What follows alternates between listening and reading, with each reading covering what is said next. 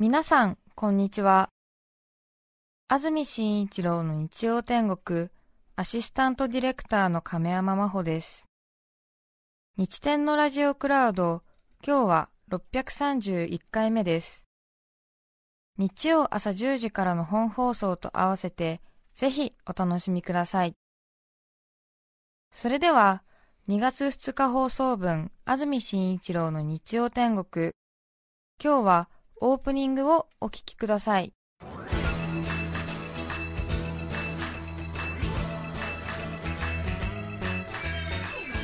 安住紳一郎の日曜天国。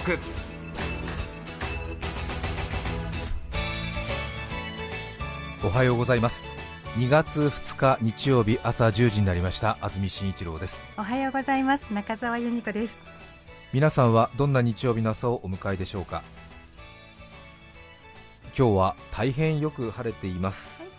今日の関東地方晴れ夕方から雲が広がるところもありますが雨の心配はありません。最高気温は昨日と同じくらいで東京、横浜、千葉、熊谷で13度水戸、宇都宮、前橋で12度の予想です。3月並みの気温になるということですね、先週は暖かかったですもんね、ね、水曜日ですか？火曜日ですか？15度くらいまで気温上がったんですよね。よく知りませんか？なんだかもう、ね、はい、そうですね。ふわふわ生きてましたね。はい。2月の1ヶ月予報も出たようで上旬は寒波の影響で全国的に寒い日が多いが中旬から太平洋側では気温が上がり下旬には全国的に春らしい日が続く予想だということです。本当にちょっと冬とは思えないくらい、うん、うん、なんかこう気持ちのいい天気でしたよ、はい、晴れ晴れしますね、うん、少し新型コロナウイルスのニュースが続いていますので、少し心配尽きない毎日ですけどもなんとなく今日の東京の天気は外に出ると一瞬気分が晴れますね、はい隔離されてらっしゃる方でもし放送を聞いてたら私たちは外に出られないんだとねそういう気持ちになるかもしれませんけれども。なかなか2週間ほど隔離されるっての大変ですよね。そうですよね。早く収束されることを祈っています。さて私は先週フランスパリに行ってきました。ちょうど一昨日戻ってきたんですけれどもテレビの番組の仕事で行ってきました。皆さんはパリ行かれたことありますでしょうか？パリは寒くてですね、えー、着いた日は氷が降ってましたね、えー、ヨーロッパの冬ってのはやっぱり寒いんですね、えー、ちょうどね先週は東京が春みたいな陽気だったということがありましたので余計寒く感じたということなんですけども、うん、花の都パリ。あ羨ましい人生で一度は行ってみたい場所と言われたりしますけれども皆さんは行かれたことありますでしょうか？やっぱりアジア人である自分を卑下するつもりありませんがヨーロッパの中心都市パリ。なんとなく仕事で行くとはいえ、興奮しますね、ね、自分はパリに行くんだっていうその興奮ありました、えーはあやはり中世から近世にかけてのフランス王国の隆盛ってのは恐ろしいものがありますね、驚かされますね、そうですよね。中澤さん、行かれたことありますでしょ？そうですね、こんなにも富が集中して。ね、すごいことになるんだなって思いましたね。はっきり言いますとね、アジア、アフリカから相当搾取したんだろうなとは思いますけどね、まあ、それにしてもすごい文化を築き上げたものだなとは思いますね。ねルーブル美術館ですか、うん、街の真ん中にありますけどももともとあそこは王宮だったようですね。私も知りませんでしたけども最初から美術館だったのかなと思ってましたけどもね。もともと王宮だったそうですけどものすごい大きいんですよね、ね。巨大、ね、もう東京駅から秋葉原の駅ぐらいまで建物広がってますもんね。あそんなにありますか、えー、6丁目ぶち通しぐらいな感じですよ。本当、えー、恐ろしいぐらいの長さありましたそうですよね、えー、増築に増築を重ねたと聞きました、うん、なかなか成人してから大きな建物で驚くことってないですけども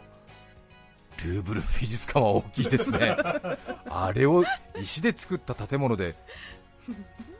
40ヘクタールって言ったかな、え。ー、私がこれまで一番大きな建物と認識してたのはララポート東京ベイ船橋なんですけど あそこは大きいですよ、ね、あそこは尋常じゃなく大きいですよね、一つの国家かと思うぐらい大きいですよ、行かれたことありますでしょ、皆さんも、ね、お恐ろしいよね、あそこは大きい、あそこは大きいよね、ララポートの中でも群を抜いてね、ララポートの中でも群を抜いて大きいでしょ。私の感覚ではララポート東京ベイ船橋を抜きましたね、ルーブルは。ルーブルが。いやララポート船橋東京ベイはほらいろんなお店が入ってるけどもルーブルにはお店じゃないんだからね。ね、美術品が入ってんだから恐ろしい。驚いてしまった。本当です。しまったよ。驚いてしまった。いやそう。だってララポート東京ベイ船橋に世界中からの美術品が詰め込まれてるって考えたらそりゃすごいよね。そうよね、古今東西の古今東西の、ララポート東京ベイ船橋にミロのヴィーナスとかかかってるんでしょ？恐ろしいと思うわ。石の文化っていうんですか？1700年くらいのものがごくごく普通に街でそのまま使われて残ってますよね。日本はやっぱり木の文化なのでなかなか建物ね、ねうん、自社仏閣以外は残らないのかなとは思いますけれど。でも日本の金沢の109の北側か、武家屋敷群とか残ってますよね、うんうん、とか白川郷の五箇山集落とかは昔の建物そのまま使って残ってますもんね。ああいうのが、まあ、江戸時代の建物が東京中に残ってて東京という街がそのまんまっていう感じがパリなんでしょうねやっぱりね。うん武家商家民家の建物が東京中全部残っててそれをいまだに東京1200万都市で使ってるみたいなことなのかなと思いましたけれども街がやっぱり美しいんですね。それからまあ当然こんなこと皆さん言われたくないと思いますけども美術、音楽、踊り、バレエ、料理そういう文化というもののクオリティが高いので当然現代につながる服飾とかデザインとかそういうものに対して意識の高い人が多いんで、まあ、簡単な言葉で言うとかっこいい、クール、おしゃれっていうことですよね。一日かっこよくて悔しいぐらいに本当に、うん、そしてフランス人たちは自分たちが世界で一番イケているという国の自負があるんですよね、これはね私もうすうす聞いてはいたんですけど、行ってみたらやっぱり本当でした、うん、自分たちが一番イケてるってそれはあの、うん、嫌な意味じゃなくてね、実際にそういう自信があるんですよね。ね。でフランス語も大変その音楽のようで言語的にも美しいと言われてますでしょ、フランス語は本当ね、言語の中でも難しいとされてますけど難しいしなんかちょっとね支えてるようでシャンソンみたいでかっこいいってのありますもんね。ボンジューってね。ボンジュー、トゥモン、ボンジュー、アトゥース、コマンタレブ、コマンサーバー、ボンレポメルシ僕か。いや全然だって。そうですよね。喋れない私が言ってたってちょっとさ、かっこいい。かっこいいっていうかかっこいいかったな、今。でしょ、ボンジュートゥモンボンジュートゥモンボンジューアトゥースコマンタレブコマンサバボンレポメルシボックかそこ大事です大事でしょ、うん、いいよねそうなのよあれがいいのよね、七九六十三四百五十六掛け算九九これは清水美智子さんのネタだけどうんちょっとやってみてくださいよ掛け算の九九フランス語風にやると楽しいから白七十二フランス人も口に出してて気持ちいいってのはやっぱり変わらないんですって。で現地で通訳の人に入ってもらって私仕事上話しなくちゃいけないからしてたんだけども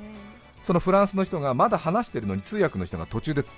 役を止めるんですよで私はいやまだ話してるんですけどなんて言ってるんですかそこも訳してくださいって通訳の人に言ったら、はい、通訳の人がいやいやいいんです。もうあの結論はさっき訳した内容で十分なんですけど彼は同じことを別の言い回しで言いたいだけですので ニコニコ聞いていればいいんですって言ってあそうなんだと思って。だからあまりにもこう自分で発音してて気持ちいいし楽しいし私、フランス人でフランス語話してるっていう感じがやっぱりいいんでしょうね、でもそういう時ってなんか人間ありますもんね。うんなんかあまりにも上手に歌えたんでカラオケで同じ曲2曲歌うみたいな。うん。なのでだからフランス人もやっぱり綺麗なフランス語を喋ってで綺麗なそのポエム詩的な言い回しで上手に言えたみたいな時にすごく興奮するみたいでだから何回も同じ言い回しでちょっと同じことを説明しているんだよって言ってへー。と思っててへえまあ確かにこれだけかっこいい言葉ならそうやって話したくなる気持ちもあるなと思いましたけどね。日本でもね、低い声の結構いい男が延々と同じこと喋っちゃうっていうパターン見聞きしたことありますでしょ？あこの人は自分の低い声に今酔ってるんだみたいな。ないかな？あります？何回かねね？特にねお酒の席とかでね。そうでしょうね、うん、君のさ感じてるやりがいとか楽しさっていうのは？みたいな。普遍性のあるものなのかな？普遍性？君が楽しいと感じてることはみんなが楽しいと感じてるのかな楽しさっていうワードに縛られたりしてない？楽しさってのはさみたいな。同じこと言ってないこの人。同じこと言ってないこの人。ずーっと同じこと言ってない？って時あるよたまになんかねなんかあの気持ちのいいカタカナとか何回も言っちゃう時あるもんね。それ言いたいだけだよねみたいな。そうですね、うん、それ言いたいだけじゃん。みたいなそれからフランスといえば先週嬉しいニュースもありましたね。有名なホテルレストランガイドで日本人シェフが初めて最高評価を受けたというニュースですけども皆さんもワイドショーなどで見たんじゃないかなと思いますがちょうど発表のあった日に私もパリにいたので私の通訳をしてくれてたフランス在住の日本人の女性もですね、うんうん、本当にそのニュースを聞いて涙を流さんばかりに喜んでいました。なかなかよそ者を認めないフランス人が自分たちの最も誇りとするところのフレンチ料理の世界で日本人に三つ星を与えるっていうのは安住さん、これは本当に大快挙なんですっていう風に説明してくださいました。パリにいる日本人にとっても今日は本当に特別な一日なんですと興奮してました。そうですか。やっぱり嬉しいですよね、うん。特にフランス・パリに長く住んでいる日本人たちには胸にくる思いがねあったみたいです。当然やっぱり30年前、40年前くらいから住んでらっしゃる方は差別も受けてきただろうしということで、ね、薬局でね、なんかこう薬を売ってくれないとかそういう経験された方もいたらしいですしね。やっぱりうんすごいなということですよね。そうですよね。フランス人も細かい仕事が好きで盆栽とか生け花とか大好きですしね。職人仕事が本当好きで日本人と似たところあるんですよね。そして古いものが好きですもんね、骨董市とかね。さらに精神世界も好きでちょっとした所作に意味があったりするとすごく興奮するというそういう国民性があって。だから下準備とか下ごしらえとかそういう本格的な日本料理なんかはフランス人はもう一発でノックアウトされるみたいですね、その魅力に。うん。なのでこれからますます日本とフランスは料理の世界中心にお互いに惹かれ合うだろうなと個人的には感じました。そのホテルレストランガイドなんですけども三つ星取っているところが30、2つ星が80、1つ星が500ぐらいフランス国内にはあるんですけども、なんとなくねあのガイドは最近ちょっとねいろんなところで出してるんでなんとなく権威が薄れてきたというようなそんな私の個人的な感想ありますけれどもまだまだフランス特にパリ市内では随分と尊重されているようで私もあのちょっと生意気にも一つ星レストランで食事をさせていただきましたけれどもなんとなくねやっぱり違う国の食べ物なのでちょっと甘すぎるとかちょっとバターがきつすぎるとか